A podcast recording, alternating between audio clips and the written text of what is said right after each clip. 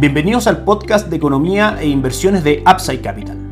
Revisaremos el rendimiento del mercado en Chile y el mundo y las principales noticias económicas y financieras que marcan la jornada. Muy buenos días, ¿cómo están ustedes? Jueves 8 de junio de 2023, soy Ramiro Galeano, fundador de Upside Capital. Les doy la bienvenida a otra edición más de mercados en Upside Capital. Les contamos que ya está disponible nuestro informe de mercado del mes de junio respecto a el mercado local, renta fija, dólar peso y renta variable principalmente. Pueden solicitarlo dejándonos un mensaje a través del link de WhatsApp de nuestro sitio web www.upsidecap.cl y nos pondremos en contacto con ustedes para poder entregárselo. Comenzamos a revisar las noticias del día de hoy. Comenzamos por supuesto por el mercado local, donde tenemos una excelente noticia tanto para la economía como para los mercados. El IPC en mayo aumenta menos de lo esperado por el mercado y la inflación de 12 meses baja al 8.7%. El IPC mensual aumentó solamente un 0.1% versus la expectativa del mercado que estaba en un aumento entre el 0.3 y el 0.4%. En su medición anual aumenta un 8.7% por debajo del 8.9% que esperaba el mercado y por debajo también del 9.9%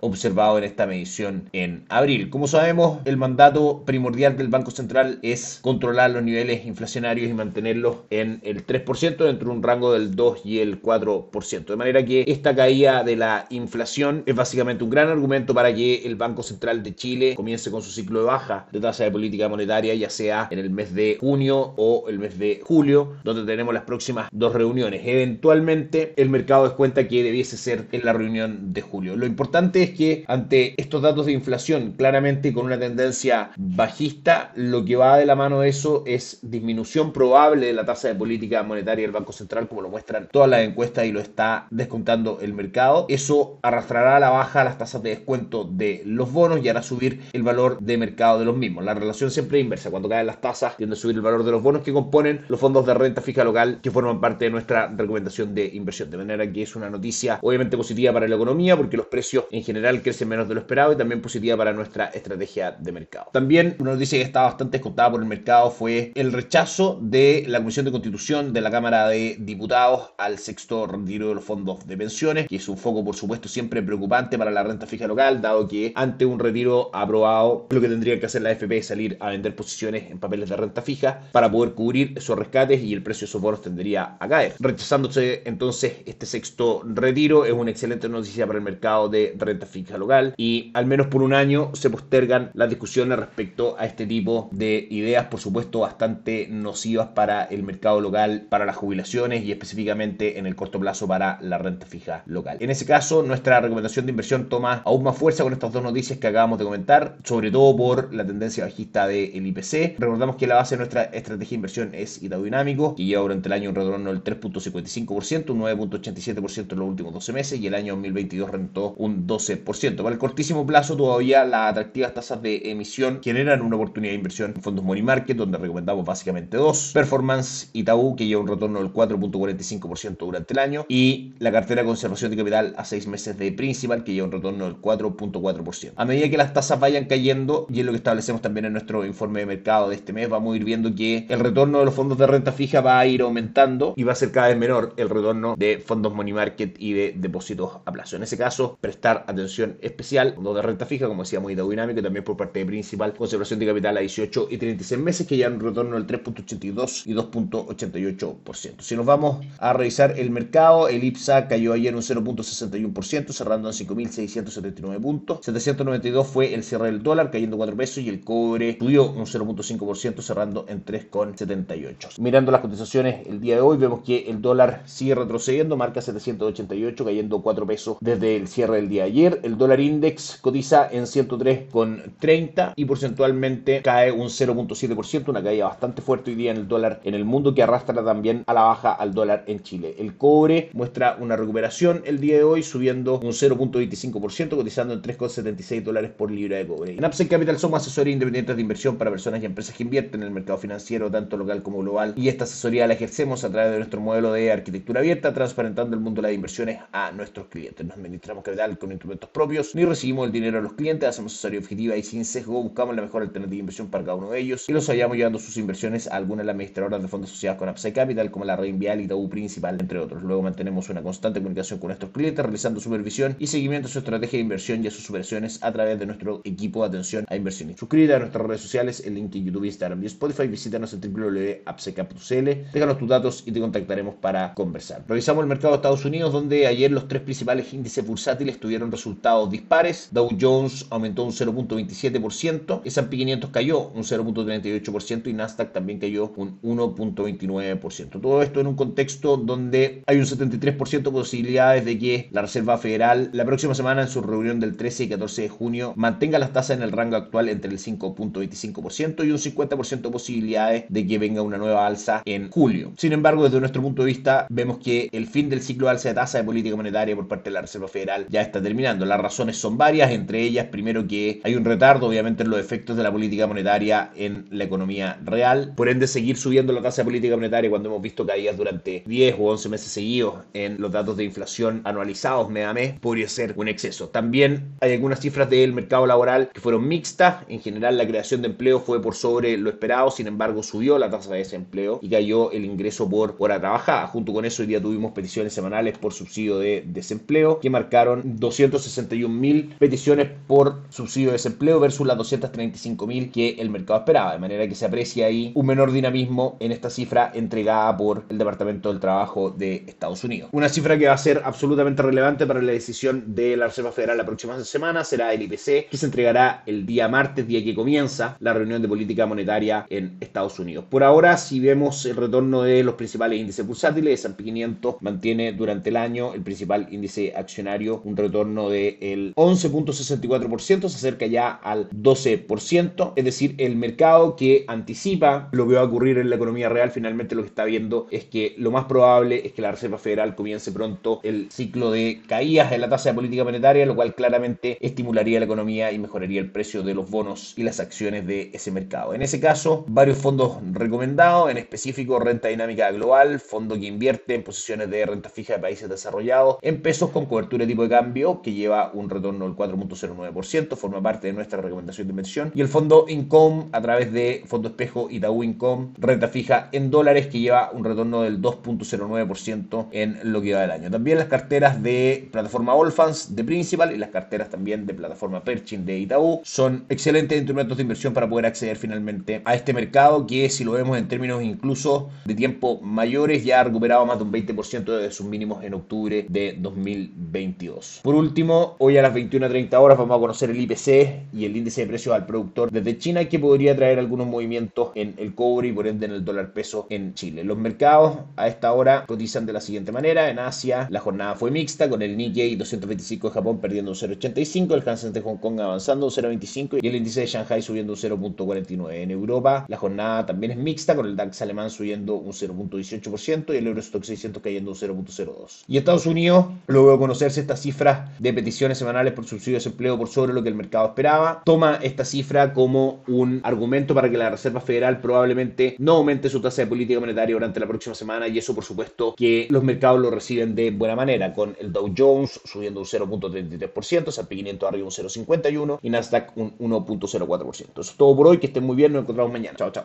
Gracias por escuchar el podcast de Economía e Inversiones de Upside Capital. Te invitamos a visitar nuestro sitio web www.upsidecap.cl y contactarnos para brindarte una asesoría objetiva, sin sesgo y con una mirada global para tus inversiones.